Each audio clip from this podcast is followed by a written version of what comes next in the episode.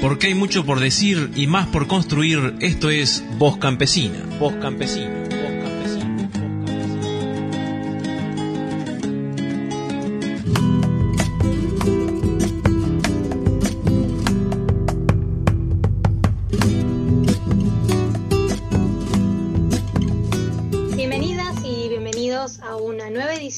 Campesina. Es nuestra edición número 73. Vamos a hablar sobre la iniciativa de la Coordinadora Latinoamericana de Organizaciones del Campo, CLOC, la Vía Campesina, de volver al campo. Indudable que es urgente, más aún en, en este contexto de pandemia, ¿no? Hace unos ocho meses, cuando la pandemia por COVID-19 comenzaba a azotar las Américas, decíamos desde este mismo programa de Voz Campesina que esto era un llamado de atención evidente para atender las causas del surgimiento de las pandemias. Con el sistema agroalimentario industrial y la destrucción de ecosistemas por la expansión de megaproyectos extractivistas como algo central que destruye el ambiente y también eh, las distintas especies silvestres y sus hábitats un cambio necesario, es urgente y sabemos que ese cambio viene desde los pueblos, en especial desde el campesinado, desde los pueblos indígenas y las comunidades negras y afrodescendientes. Pero un desafío en esta vuelta al campo es que cientos y miles de desplazados y desplazadas por distintos conflictos territoriales, por el avance de las mineras, de las hidroeléctricas, de los monocultivos de árboles y de granos, y también el avance sobre esos territorios de las bandas criminales de narcotráfico que ocupan sus territorios, tienen que enfrentar todo este, todo este contexto para volver al campo. En estos meses también podemos decir que esta problemática por la pandemia vino a agravar más esa situación que ya vivía el campo en toda la región de América Latina y el Caribe. Y en especial un diagnóstico de la CLOP que vamos a estar presentando en este programa marca a distintos elementos como el confinamiento forzado, el abuso de poder en la mayoría de los sistemas de gobierno que han aprovechado la pandemia para fortalecer leyes y decretos a favor de las grandes corporaciones transnacionales, el avance del agronegocio, la privatización de los recursos naturales como el agua, forzar el aprobar distintos tratados de libre comercio y también la expansión que sigue de agrotóxicos en el cono sur, además de la, de la aprobación de transgénicos, es una coyuntura bastante compleja con este desafío de volver al campo. Bueno, junto con Carla Oporta, que la presento ya mismo, vamos a estar llevando adelante este programa para conversar con distintos compañeros y compañeras de la región sobre estos desafíos de volver al campo y cuál es la coyuntura actual. Carla, bienvenida, buenos días, bienvenida a Voz Campesina. Saludos Azul, es un placer volver otra vez a estar aquí grabando con vos esta nueva edición del programa Voz Campesina, en esta mañana fresca, como decían varios de los compañeros que ahora van a participar. En este programa vamos a presentar los principales resultados del diagnóstico que realizó la CLOC Vía Campesina en el marco de la campaña Volver al Campo. Dicha iniciativa surge de la preocupación que tienen las organizaciones miembros de la CLOC por la situación de salud que se vive a nivel mundial la repercusión en las labores del campo, el aseguramiento de la soberanía alimentaria, la calidad y disponibilidad de los alimentos, entre otras tantas cosas. Y estaremos compartiendo este programa con varios compañeros y compañeras de la Club Campesina de, de, la región. Va a estar presente Fausto Torres, miembro de la Secretaría Operativa de la CLOC acá en Nicaragua, Iliana Torres, como apoyo técnico de la campaña Volver al Campo, persona que estuvo al frente, ¿verdad?, de este proceso de diagnóstico. También es de Nicaragua. El compañero Oscar Recino, presidente de la Federación de Cooperativas de la Reforma Agraria Región Central FECORACEN, El Salvador. El compañero Jesús Vázquez, de la Organización Boricua de Agricultura Agroecológica de Puerto Rico. Eh, la compañera Perla Álvarez, de la Comisión Política de la CLOC Vía Campesina y miembro de CONAMURI en Paraguay. Entonces vamos a dar inicio a este primer bloque de programa en donde vamos a tener las palabras y como primera participación a la compañera Ileana Torres y quien nos va a presentar generalidades y como un pequeño resumen de los principales resultados de este diagnóstico. Hola, buenos días a todas y todos. Eh, gracias por la invitación a este programa. Nosotros hemos elaborado un diagnóstico en el marco de la campaña Volver al Campo el cual pues tenía como principal objetivo conocer cuál es la situación actual en cada uno de los países participantes acerca de tanto la situación ambiental ante la pandemia, que presenta cada una de las organizaciones, qué tipo de producción se, se está promoviendo desde las organizaciones, el tema de los recursos, el tema de las fuentes de financiamiento a las cuales se tienen acceso, eh, abordamos el tema de las políticas públicas también, para mejorar la producción de alimentos.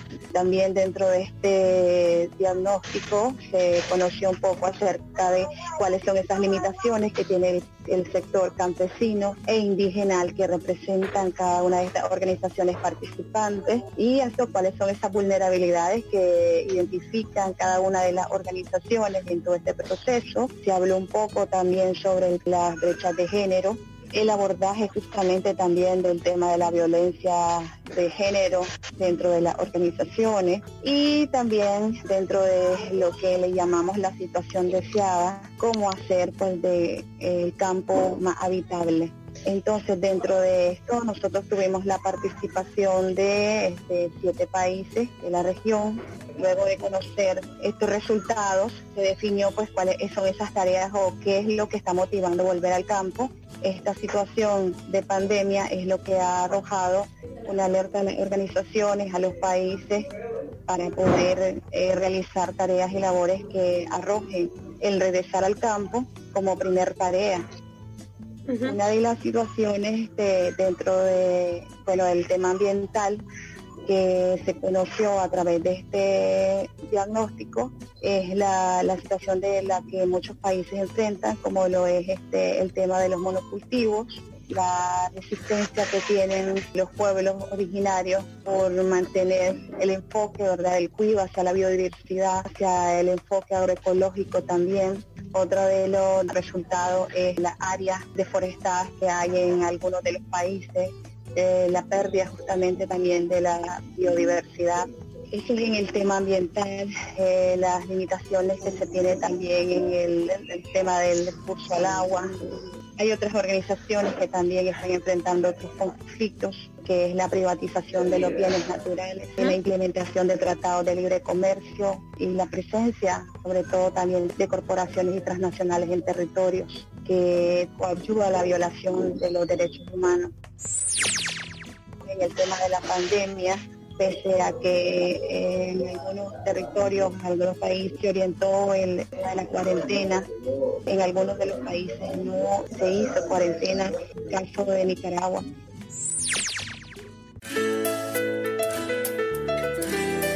¿Sabías que en tiempos de pandemia el segundo frente lo lleva la producción de alimentos? Sí, la mejor forma para evitar el problema de salud es mejorando la inmunidad de las personas a través del consumo saludable, rico y nutritivo. Y esa parte se puede lograr con la producción campesina. Además, saber que las semillas están en nuestras manos es motivador porque sabemos hacer producir la tierra y lo mejor es que los alimentos son lo más importante antes, durante y post pandemia.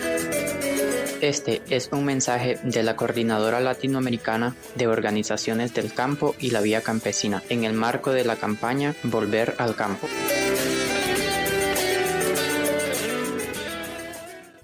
Algo que aparece mucho justamente en el diagnóstico es, en el caso de Centroamérica, de varios de los países de Centroamérica, como El Salvador, como Honduras, y como Guatemala la presencia de la militarización como una forma de control en la pandemia, que es algo que ha caído sobre todo eh, en comunidades y en pueblos indígenas especialmente, pero en las ciudades también, y que ha dificultado mucho el acceso de, y la circulación de, alimentos, ¿no? Oscar Recinos de Fecoracén en El Salvador. ¿Qué nos puedes contar al respecto en El Salvador y cómo han vivido la pandemia? ¿Cómo está la situación ahora?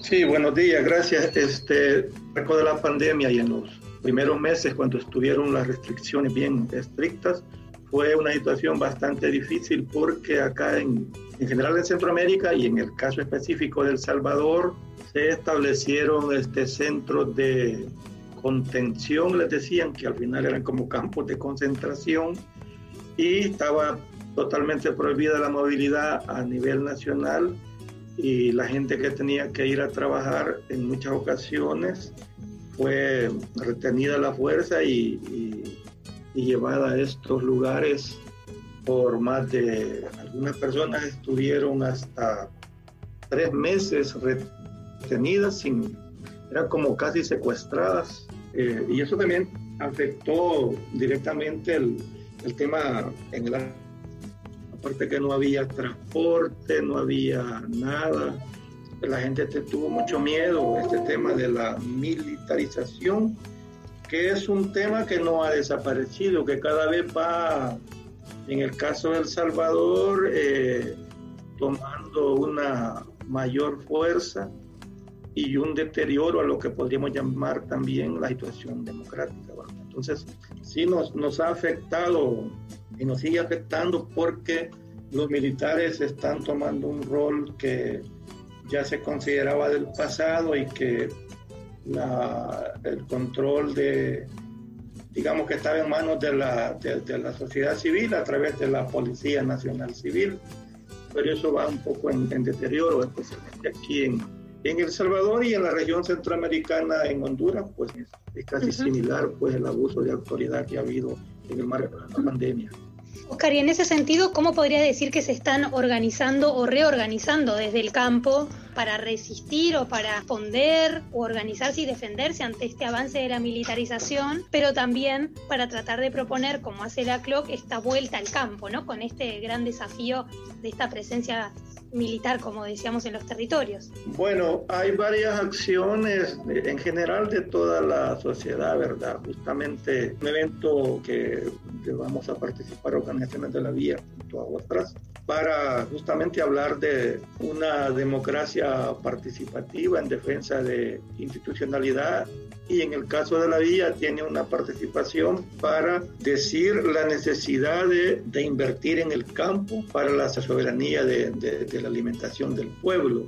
Hay que recordar que estamos en pandemia y eso también nos había como retenido por todas las medidas de bioseguridad, pero cada vez más la gente está diciendo que no podemos seguir así, tenemos que accionar por supuesto con las medidas necesarias, pero no podemos permitir eh, un retroceso en esto. Y una demanda es inversión en el, en el mundo rural, en el sector campesino, en la producción agrícola. Nosotros vamos a hacer una propuesta eh, escalonada en, una inversión de, de, cuatro años que es necesario que, que tiene que hacerlo el gobierno ha amparado en dos ámbitos eh, regionales y, y mundiales, que es el diseño de la cultura familiar y, y la Carta de Derechos Campesinos, que nos da como elementos para exigir al gobierno la necesidad de, de generar condiciones favorables para el sector campesino. En el caso de El Salvador, algo que señala el boletín con este diagnóstico de la CLOC, se han perdido cerca de 200.000 empleos y que en el ámbito de la salud, por ejemplo, desaparecieron unos 13 programas sociales, además de, bueno, una gran afectación en lo que tiene que ver con la continuidad de políticas educativas y de acceso a la educación desde distintos lugares, ¿no? También en la cuestión digital. Vamos a seguir también con Jesús y con Perla. Jesús está en Puerto Rico, como decía Carla al principio lo presentaba, es de la organización Boricua. Jesús, contanos también cómo han vivido estos meses de pandemia en Puerto Rico, qué tipo de actividades y de acciones ha llevado adelante Boricua dentro también de la CLOC para hacer frente a la pandemia y para promover esta vuelta al campo. Bueno, saludos a todos y todas las compañeros y compañeras que estamos acá en, otra edición de Voz Campesina y a, y a quienes nos escuchan. Mira, pues acá desde desde Boriquén, desde Puerto Rico y, la región Caribe, nosotros hemos visto esta campaña de, volver al campo, ¿no? que se nutre de lo que son las organizaciones de la CLOC Vía Campesina como una oportunidad en esta coyuntura actual que tenemos con el tema de la pandemia. Una oportunidad porque estamos viendo evidentemente es cuando quizás en momentos de crisis vemos más claras los beneficios y todo lo bueno que trae una propuesta a favor de la agroecología campesina, indígena y familiar y también la lucha por la soberanía alimentaria. Y por acá en Puerto Rico, por ejemplo, hemos estado eh, trabajando mucho el tema de la accesibilidad de los alimentos desde una red, ¿verdad?, de productores y productoras que, que trabajen en la agroecología, que trabajen en una agricultura sana y que la estén haciendo accesible a sus comunidades y al pueblo en general. Estamos hablando de que, claro, están en la línea del frente los trabajadores y trabajadoras de la salud, pero en esa misma línea también están quienes sustentan a los pueblos, que son nuestros agricultores, campesinos, trabajadores agrícolas. Entonces estamos trabajando mucho con lo que es esa narrativa porque al principio de la pandemia vimos la reacción del Estado oprimiendo nuevamente, incluso arrestando eh, vendedores de, cosechas locales eh, y tuvimos un poco eh, lanzarnos otra vez a la opinión pública, a la palestra pública para cambiar lo que fueron esos, esos comportamientos y destacar que en los mercados agroecológicos, en las ferias familiares, es donde menos riesgo hay para manejo de lo que es esta pandemia, ¿no? Pensar que los supermercados donde entra mucha gente, donde se toca todo, es lo que promueven nuestros estados, es una vez más eh, comprobar de qué lado está, ¿verdad? Los intereses de, en el caso nuestro y en la mayoría de los pueblos del mundo, ¿no? Defender un modelo económico que no solamente extrae de la madre tierra como si no hubieran límites, sino que explota toda forma de vida para, para el beneficio de unos pocos y hemos aprovechado también la coyuntura electoral para traer eh, la conversación sobre la política pública, sobre la reforma agraria. Tuvimos todo un debate con candidatos eh, independientes, candidatos de partidos a favor de trabajadores, candidatos a favor de la independencia de Puerto Rico e incluso candidatos que defienden otras posturas que no defendemos en la organización para traer el diálogo, para hablar sobre el manejo de tierra, sobre el acceso a tierra, sobre los beneficios que deben de estar recibiendo eh, los agricultores y las agricultoras en ese tono, ¿no? Es que hemos estado trabajando junto con los compañeros y compañeras de otras organizaciones a nivel de la región Caribe, de la Clock Vía Campesina, para un poco adelantar y exponer nuestra narrativa, identificando el momento como, como una oportunidad a pesar de todo lo malo que nos ha traído, ¿no? Con los temas de salud, de las muertes que hemos tenido, incluso compañeros en organizaciones por todo este tema de la pandemia.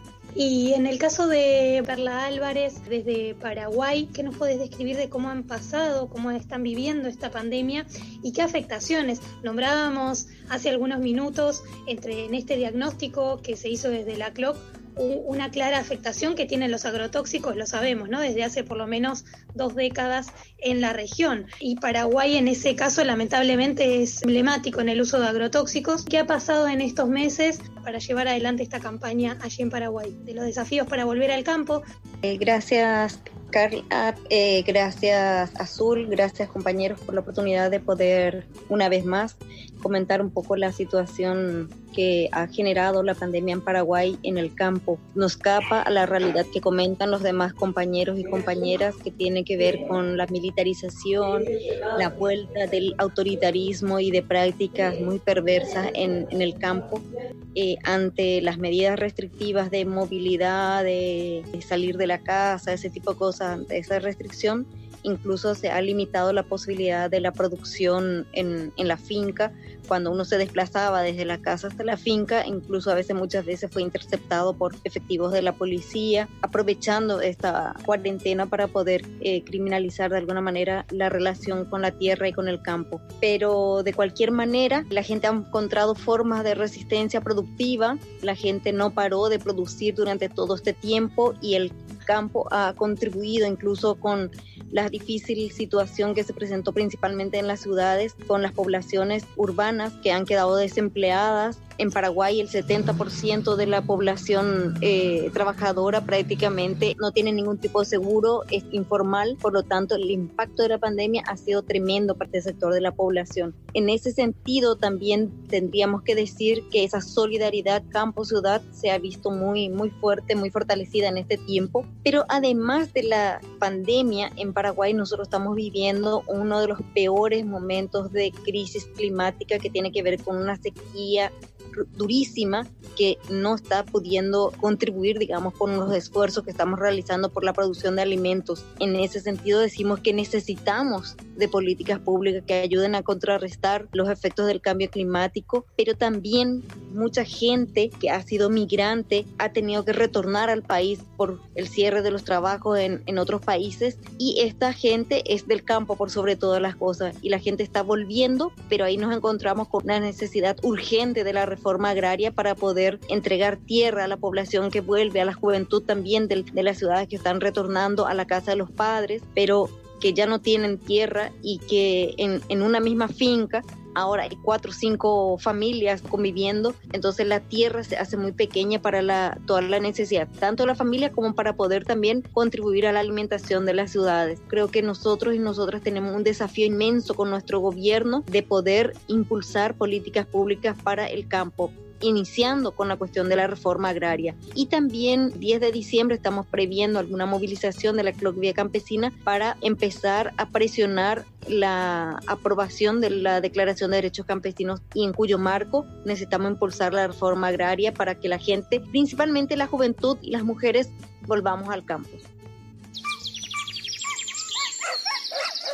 ¿Sabías que el campo puede ser más habitable? Sí, ¿cómo? Sí, con un modelo agroecológico de producción y de vida. Pero usted sabe las limitaciones que tenemos. Claro, es por eso que debemos mejorar las condiciones de vida en el campo y en la ciudad. Ah, sí. También se puede lograr si hay efectiva participación de las mujeres y la juventud en las decisiones sobre el territorio. Y también en los espacios de decisiones.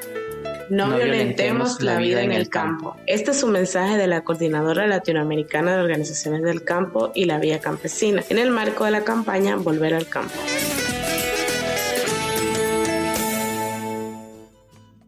Iliana, me gustaría que comentes algunas de las conclusiones que sacaron en este diagnóstico y sobre todo de las tareas que pudiste sistematizar, de las tareas que se plantean las organizaciones relevadas para volver al campo. De acuerdo a los resultados del diagnóstico, la situación de los campesinos y campesinas, de los pueblos indígenas, obreros, pues cada vez es más desafiante para el trabajo que realizan las organizaciones dentro de la defensa de los derechos humanos, de la defensa de los territorios, los recursos naturales, los espacios, todos los saberes ancestrales, lo que es la conmovisión, el empleo mismo, la libertad de circulación, la vida también como tal. Es una tarea y es un desafío lo que es la reivindicación de los derechos o de sus derechos, porque que también eh, se puede sumar a esto lo que es el crecimiento del desempleo. Otro problema que también pasa en ellos son las riquezas, que siempre están concentradas en pocas familias. Se identifica también la pérdida del desarrollo humano como parte del modelo este, neoliberal que ha venido mermando pues la igualdad de oportunidades y la justicia social. Y no podemos dejar por fuera también la escalada de violencia como flagelo social, propiamente hacia las mujeres de manera puntual. Igual se identifica también lo que es la violencia de género intrafamiliar, que viene también a sumarse a la carga de trabajo que se le duplica pues a las mujeres en estos tiempos de pandemia. También eh, otra de las cosas que podemos resaltar es la identificación de los cientos de asesinatos, los atropellos, eh, los asaltos a sedes de pueblos, saqueos, acaparamiento, masacres por tierra, bloqueo el tema de la corrupción, las reformas a las leyes ha sido también una de las principales acciones en contra de pueblos, eh, como es el caso de algunos países, ¿verdad? Que se ha mencionado, el caso de Argentina, Bolivia, Brasil, Colombia, Costa Rica, Cuba, Chile, Ecuador, El Salvador, Guatemala, Haití, Honduras, Panamá, Paraguay, Perú. Y lo que mencionaban antes los compañeros también, eh, sin dejar de mencionar a los grupos paramilitares hay un desplazamiento forzado dentro de los territorios. A todo lo anterior podemos sumar también que a partir de este 2020, de todas las luchas que vienen atravesando cada uno de los pueblos, pues el tema de la pandemia que ha traído un confinamiento forzado, el abuso de poder en la mayoría de los sistemas gubernamentales, se han aprovechado de esto para leyes decretos en favor de las grandes empresas, los nacionales, agronegocios. Hablábamos también del tema de la privatización de los recursos naturales, que es uno de los que se empunta, y el apuro por aprobar tratados de libre comercio eh, para tomar el control de la agricultura pues, en medio de la pandemia. Urge dinamizar la organización, la solidaridad internacional, la resistencia, cerrar todos los frentes de lucha, afianzar la posición política de todas las organizaciones que conforman la Club Vía Campesina. Y podemos este, concluir también que esta crisis genera una oportunidad a la vida campesina con la producción de alimentos, con la reforma agraria, la soberanía y seguridad alimentaria y la agroecología. Aunque se prevé una mayor escalada de desempleo y hambruna en los países, pero consideramos que es tiempo de empezar a fomentar un planteamiento de regreso al campo y en general la soberanía alimentaria es una demanda. Para poder paliar toda esta situación tan difícil en la que se encuentran en muchos de nuestros países. Podemos enumerar algunas tareas principales para volver al campo, la creación de los comités de abastecimiento, distribución de alimentos, en coordinación con municipalidades y organizaciones de movimiento social. Este proceso lo que busca será asegurar y garantizar o proveer de, de alimentos y suministros de emergencia durante todo este proceso de pandemia que se ha venido viviendo. Garantizar la cadena de suministro agroalimentario también es otra de las tareas para volver al campo, a través de la captación de alimentos de las áreas productivas, acopios, almacenamiento, transporte, procesamiento, entrega de alimentos sin discriminación de ningún tipo es otra de las tareas, entrega de bienes de primera necesidad, la compra de alimentos y bienes de servicios también solicita recursos a los gobiernos, las agencias de cooperación para la compra de alimentos a los productores, campesinos. Los alimentos deben ser agroecológicos como principio nuestro, suministro de agua. Otra de las grandes tareas es promover mercados de cercanía, ferias locales o itinerantes, venderlos a precios bajos y accesibles esa armonía de la cual hablaba la compañera entre el campo y la ciudad, esa solidaridad, la producción campesina sin agrotóxicos, recuperación de todas esas experiencias ancestrales que son de mucho valor para cada una de nuestras organizaciones en armonía con el medio ambiente promover el tema de, los comisariatos en las empresas agropecuarias y las cooperativas, cumplir con las normas de los sistemas de salud, promoviendo siempre la inocuidad de los alimentos para la seguridad sanitaria. Otra de las grandes tareas es adoptar medidas para que los sistemas alimentarios sostenibles, saludables, sean equitativos e inclusivos, que garanticen la alimentación saludable y el bienestar de la población, asegurando el pleno acceso a alimentos nutricionales adecuados e inocuos fomentar igual la agricultura familiar campesina e indígena en cada uno de los países para asegurar el autoconsumo, el mercado local, una agricultura local y de exportación. Para todo esto se necesitan de créditos, compartir semillas nativas, material del trabajo, insumos a recuperar porque nos permitan recuperar la agricultura campesina y la que produzcan alimentos saludables. Esta agricultura que al volver las familias al campo mejoren sus condiciones de vida Muchísimas gracias por, por compartirnos estas, conclusiones. Vamos a aprovechar los minutos que nos quedan para, para, bueno, también escuchar a Fausto y algunas reflexiones finales, pero porque además el documento este va a estar accesible junto con la grabación del programa. Así que muchísimas gracias, Ileana. Igual quédate por allí. Volver al campo es una tarea de todos y todas. Uno de los retos es la sostenibilidad ambiental y se puede lograr si se promueve apoyo a la producción agroecológica y a la industrial agroalimentaria fomento de la producción con sistemas de manejos ecológicos de bosques y humedales, recuperación de la medicina natural, mercados locales y nacionales hacia un intercambio directo entre productores y consumidores, políticas públicas construidas colectiva y participativamente. Este es un mensaje de la Coordinadora Latinoamericana de Organizaciones del Campo y la Vía Campesina en el marco de la campaña Volver al Campo.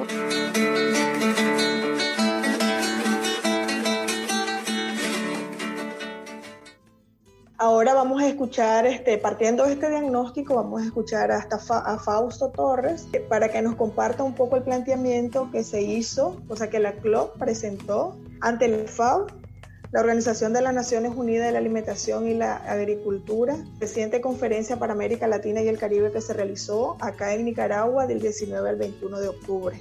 En este foro donde participaron ministros agrarios, altos funcionarios gubernamentales, organizaciones de la sociedad civil, representantes del sector privado, eh, gente de la academia, centros de investigación, entre otros. Entonces vamos a darle el chance a Fausto para que nos comparta esta experiencia y sobre todo ese planteamiento. Muy bien. Cada dos años la FAO y los ministerios de Agricultura y autoridades de algunos países que tienen que ver con el tema de políticas públicas realizan la reunión que se conoce como la, Conferencia Regional de la FAO. Hay que recordar que la FAO tiene una estructura mundial que se coordina desde Roma con el director general de la FAO, un señor que se llama Kundun Yuk. Y en el caso de América Latina, la sede de la FAO está en Chile, que la coordina el señor Julio Verdaguer. Hace años no era posible participar porque era un sistema muy restringido de Naciones Unidas. Generalmente Era un evento en el que solo participaban los gobiernos, los académicos y la empresa privada. Fue gracias a esta gestión que hizo el movimiento campesino, la vía campesina y otras aliadas, otros aliados internacionales, que logramos tener el apoyo de eh, la presidencia de las organizaciones de la sociedad civil una vez durante el mandato de Graciano da Silva. Fue todo un proceso que se hizo. Entonces, nosotros logramos participar a través de una instancia que tenemos en América Latina, que es la Alianza por la Soberanía Alimentaria. Entonces, en esta ocasión, la 36 conferencia de la FAO tenía que realizarse de manera presencial en el mes de abril en Nicaragua y previo a una reunión de la sociedad civil que se iba a hacer en Panamá. Debido a la pandemia no se logró realizar y se pospuso para trabajarla en el mes de octubre. Trabajamos 5 o 6 de octubre en la sociedad civil, 19 al 21 lo que es la nosotros como sociedad civil invitados junto a los gobiernos. Había 350 personas eh, en el Zoom y a través de la, de la red internacional de, de, Facebook y YouTube, digamos a tener hasta 9.000 participantes y con la presencia de los, de los estados ¿Qué es lo básico para no seguir contando la historia de cómo nace esto y cómo se desarrolló? Lo importante siempre va a ser que en medio de la presencia de gobiernos y del sector productivo, los campesinos, ahí están los pescadores, los pueblos originarios, eh, los campesinos, eh, los consumidores, etcétera. La temática que la FAO logra eh, presentar mediante la nueva lógica de, que tiene el, el nuevo director de la FAO y es la, lo que ellos le llaman digitalizar la agricultura.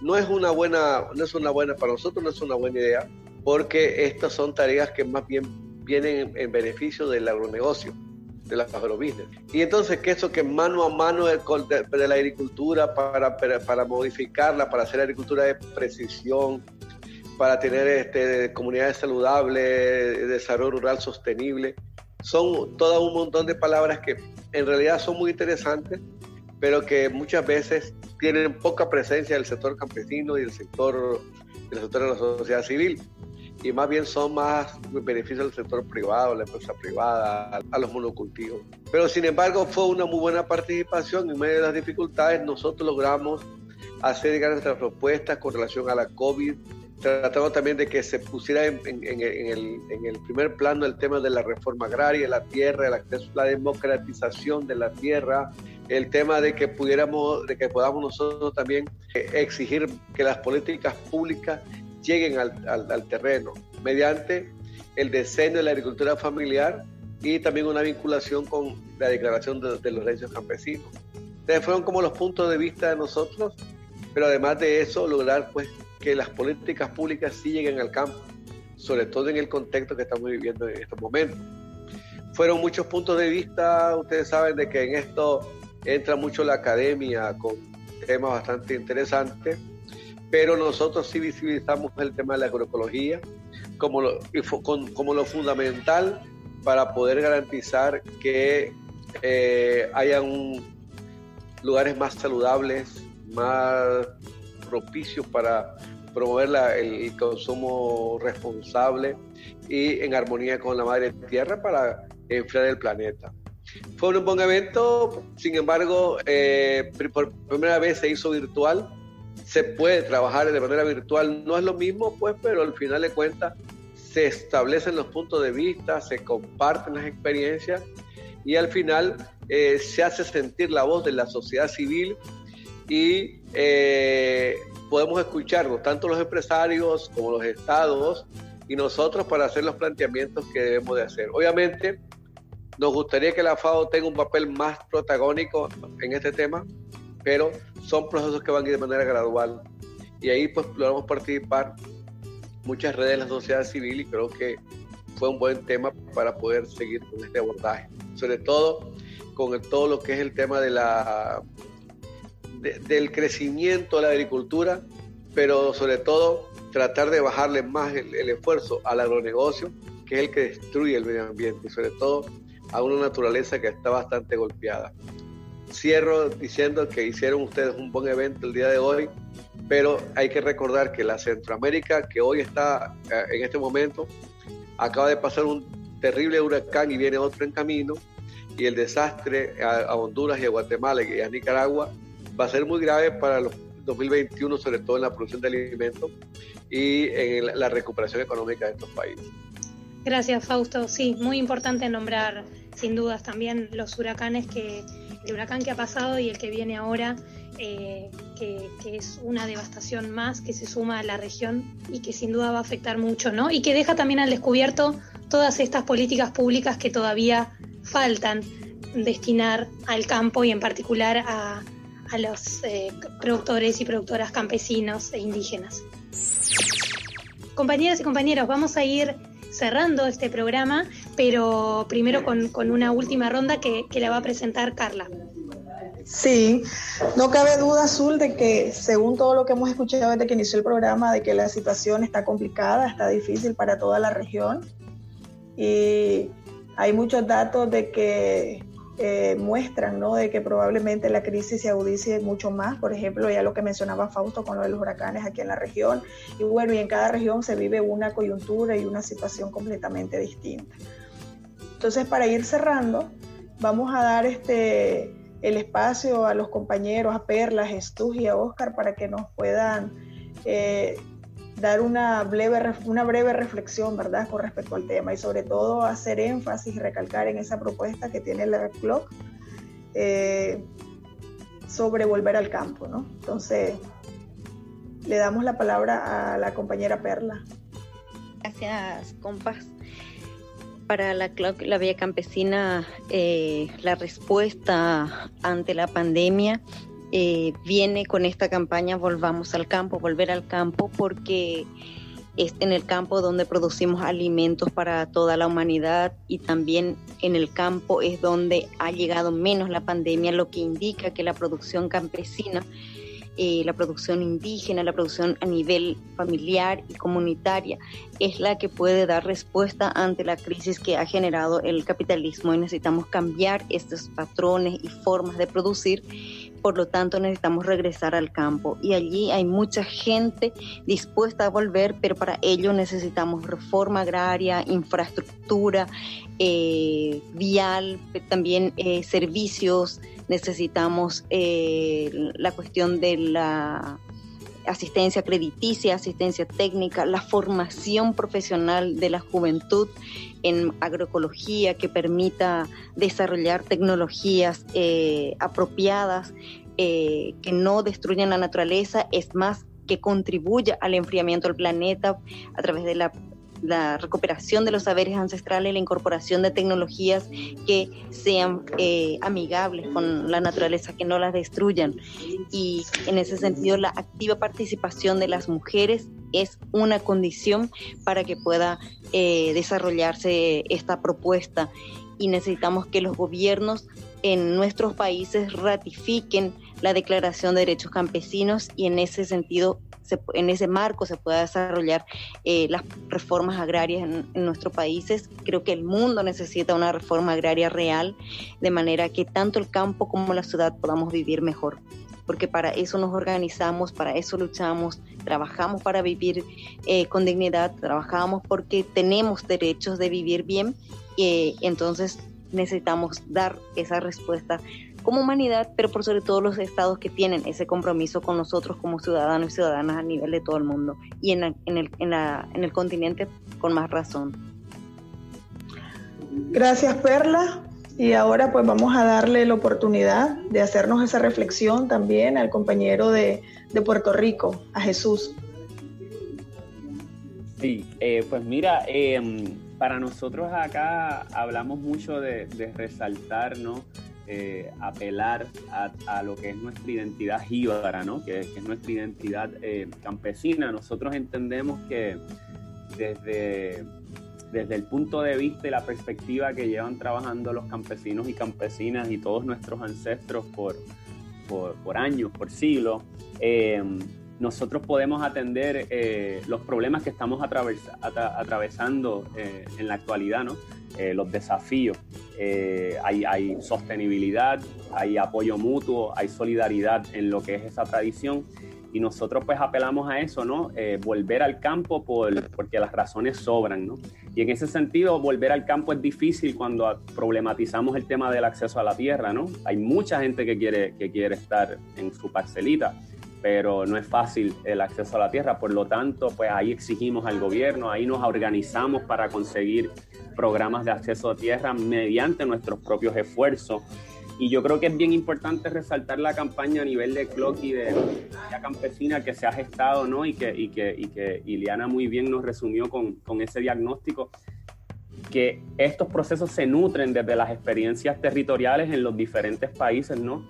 Eh, de nuestra América y nuestro Caribe, que yo creo que es bien importante dejar claro que esto que estamos hablando hoy viene nutrido de, de las diferentes bases y de las diferentes experiencias de las organizaciones.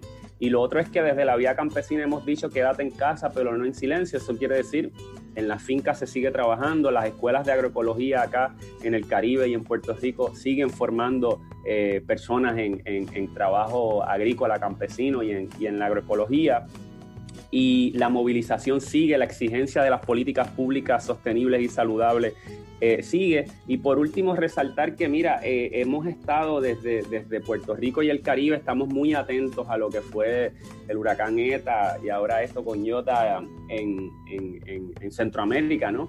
Eh, y estamos más que abiertos a, a cualquier necesidad que haya, cualquier solidaridad, si tenemos que llegar allá en momentos en que sea fácil de manejo para, para, ustedes, para trabajar lo que hablamos de la recuperación justa, que es nada más y nada menos que la recuperación desde, desde la voluntad y la perspectiva de los pueblos, ¿no? En solidaridad, practicar el internacionalismo. Nosotros recibimos ese apoyo cuando estuvimos casi un año eh, totalmente devastados por un huracán de categoría 5 y estamos más que dispuestos a devolver eh, lo que fue esa solidaridad y ese apoyo a todos los compañeros y compañeras que actualmente eh, estén en necesidad. Por último, resaltar además que la agroecología es resiliente al cambio climático, o sea que es muy importante aprovechar también para, para, para ver cómo estos eventos climáticos extremos que sí hacen daño a la agricultura y devastan, a la misma vez con prácticas agroecológicas pudimos ver en Puerto Rico cómo el suelo eh, no se vio tan afectado, cómo agricultores varias, varias semanas después estaban alimentando a sus comunidades. Eso también es un momento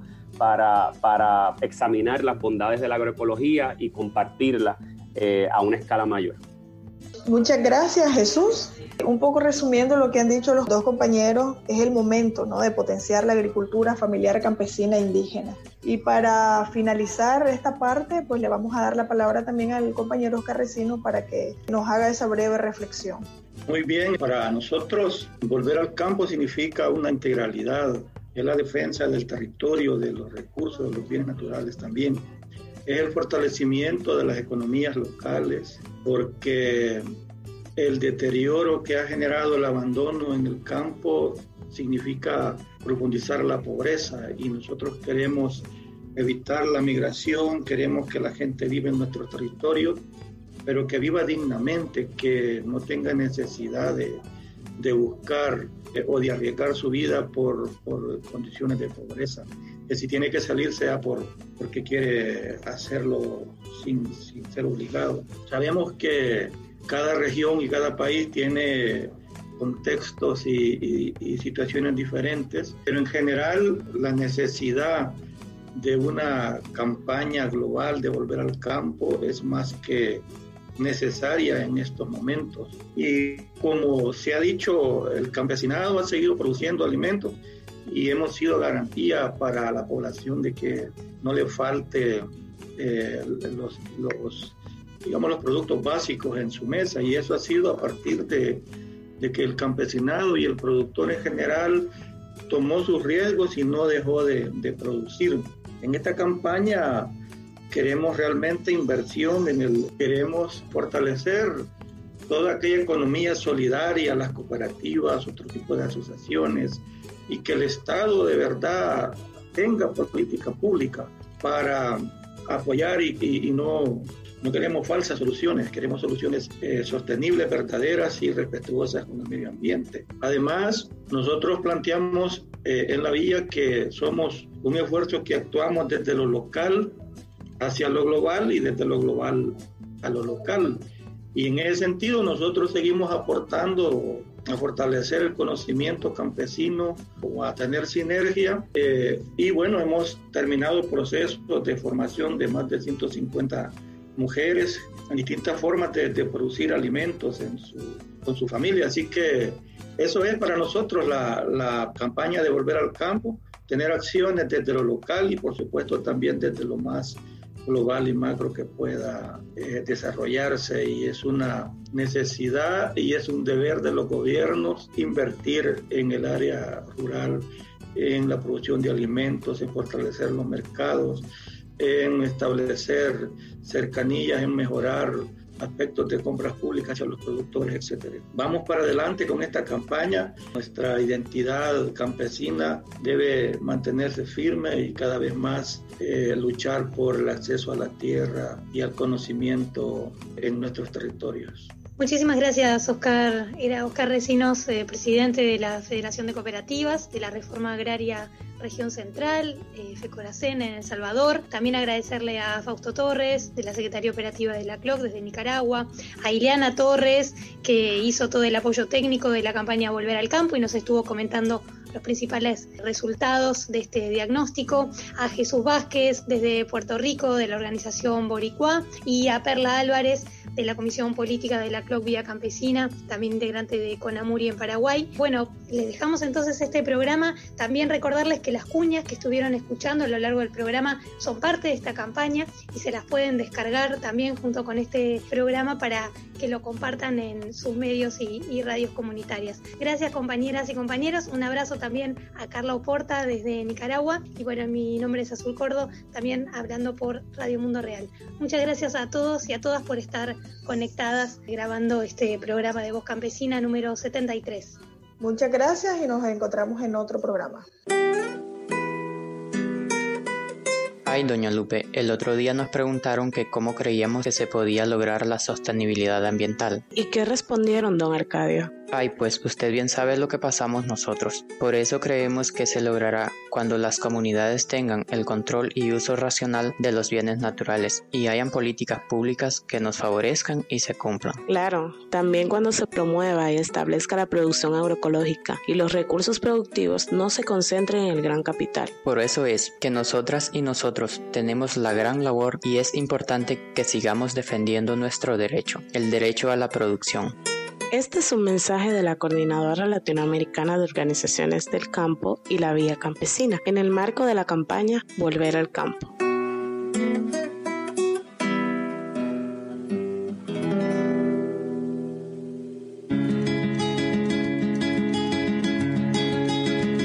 Porque hay mucho por decir y más por construir, esto es Voz Campesina. Voz Campesina.